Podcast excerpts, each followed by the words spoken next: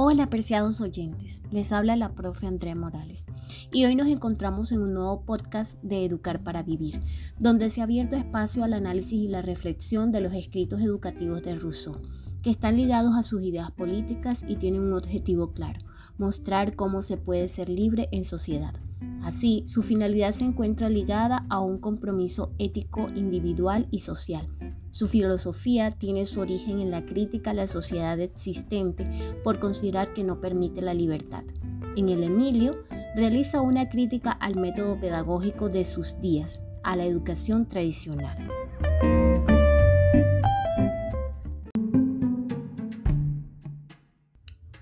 Se puede expresar que Rousseau considera a Emilio solo como un ser físico hasta la adolescencia temprana.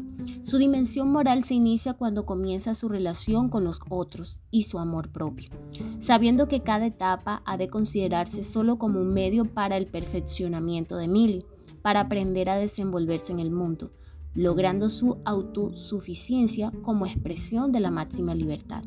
Su teoría educativa se basa en encauzar el desarrollo natural del niño sin anticipar etapas, de manera de que vaya aprendiendo solo, pues únicamente así será capaz de llegar a ser libre y de abastecerse a sí mismo en la edad adulta, en sociedad, no teniendo más necesidad de otro guía que él mismo.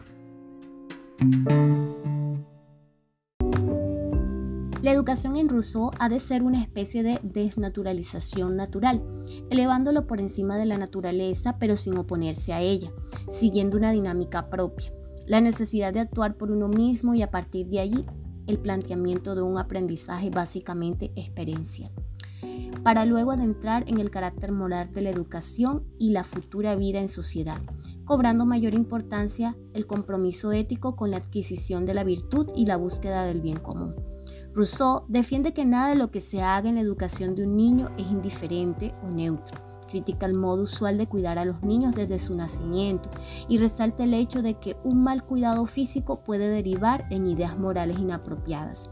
Por eso establece un paralelismo entre el encorsetamiento físico de un recién nacido y la esclavitud en que vivirá a causa de las instituciones.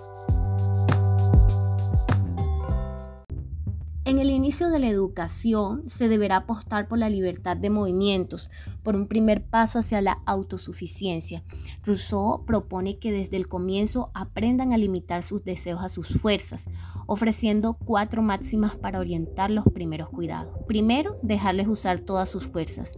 Segundo, ayudarles en lo que les falte, en lo relativo a las necesidades físicas. Tercero, limitarse a la utilidad real sin conceder caprichos. Y cuarto, estudiar su lenguaje y signos para saber distinguir entre sus necesidades y sus caprichos.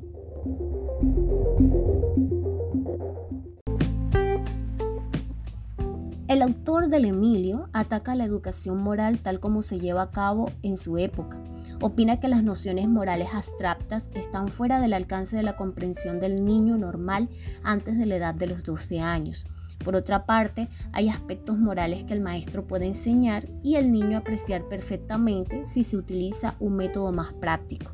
Rousseau cree que los conceptos de deber y obediencia deben evitarse por completo en la educación del niño y que virtudes positivas como la generosidad y la amabilidad pueden estimularse mejor por medio del ejemplo que a través de las palabras.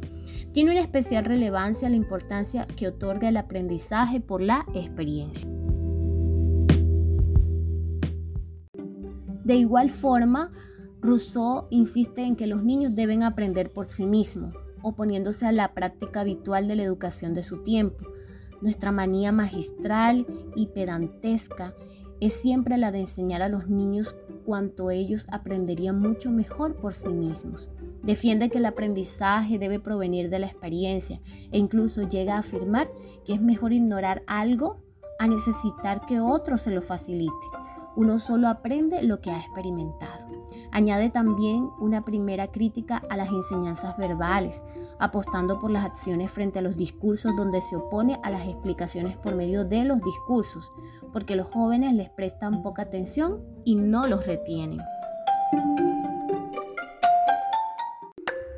En la educación tradicional, el alumno no era considerado como un sujeto del proceso pedagógico, sino como un receptáculo de informaciones.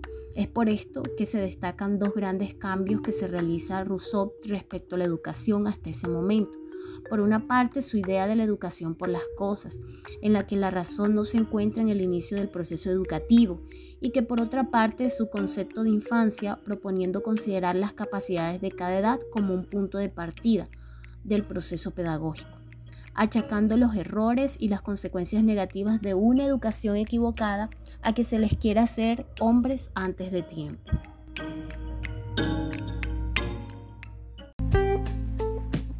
Para Rousseau, la única metodología posible en los primeros años es la que se denomina educación negativa. La primera educación debe de ser pues puramente negativa. Consiste en no enseñar la virtud ni la verdad, sino en defender al corazón del vicio y del espíritu del error.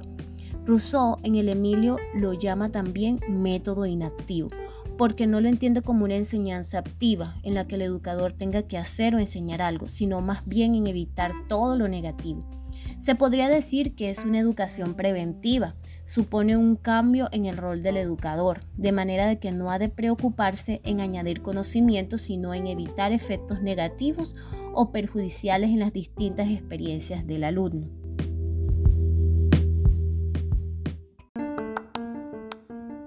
Rousseau aconseja lo siguiente. Dirigir sin perceptos supone ser capaz de guiar al alumno sin que éste se dé apenas cuenta y anticiparse a cualquier cosa que pueda querer o hacer, lo que exige también un conocimiento en profundidad del mismo. Dado que el aprendizaje corre por cuenta del niño a partir de las distintas situaciones que se organicen a tal efecto, lo más importante para facilitar su aprendizaje es provocar el deseo de aprender sabiendo que plantear ante el niño situaciones en las que necesite aprender algo para resolver un problema o lograr lo que desea. Como ejemplo, afirma que es necesario que él sepa leer cuando la lectura le sea útil. Así se mejorará también la atención, puesto que no se puede ejercitar si no va unida al interés. Con esto llegamos al tercer estado de la infancia y abarca aproximadamente de los 12 a los 15 años. Rousseau explica que hasta aquí ha velado por la actividad del cuerpo a través del desarrollo de los sentidos y que ahora es necesario ocuparse en la actividad del espíritu que busca instruirse. La noción de utilidad se convierte ya en algo prioritario. No se trata de saber todo, sino solamente lo que es útil Así excluye los conocimientos especulativos como poco apropiados a la edad, debiendo ocuparse con una aplicación más, más constante en los objetos de utilidad real, teniendo en cuenta que la utilidad es relativa y ha de adaptarse a la edad. Esta es la finalidad que lleva Rousseau a plantear un método en el que la propia experiencia esté por encima de la exposición verbal, sin referente claro para el que aprende. Antes de que se hablara de socioconstructivismo y del aprendizaje significativo, Rousseau ya advertía que aprender algo que no se comprende es inútil y no facilita la independencia del aprendiz.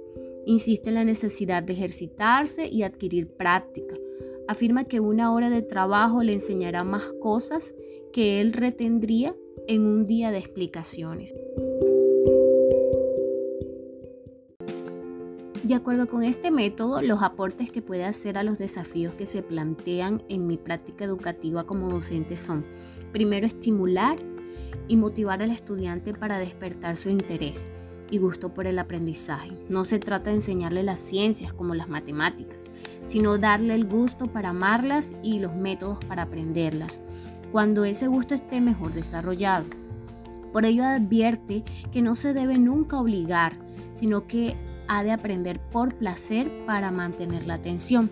No se trata de motivarlo con premios, sino de ayudarlo a encontrar una motivación intrínseca, pues como algunos destacan, la motivación para Rousseau viene desde adentro. El segundo aporte es mostrarle los caminos para que él mismo los recorra. Le muestro la ruta de las ciencias de las matemáticas acomodada hacia la verdad, forjando a aprender por sí mismo él usa de su razón y no de los demás. Esta acción ha de concebirse de forma integrada, pues constituye distintas fases entrelazadas de la misma tarea de vigilancia del aprendiz. por el tutor y un exhaustivo conocimiento de su carácter, capacidades e intereses, lo que facilita la labor de guía, es decir, de mi labor como docente. El papel más importante y distintivo del profesor en el salón de clase moderno es el de ser un director de las actividades de aprendizajes. Al dirigir las actividades de aprendizaje de los alumnos, la principal función del profesor ya no es y ya no debería ser la de darles una información.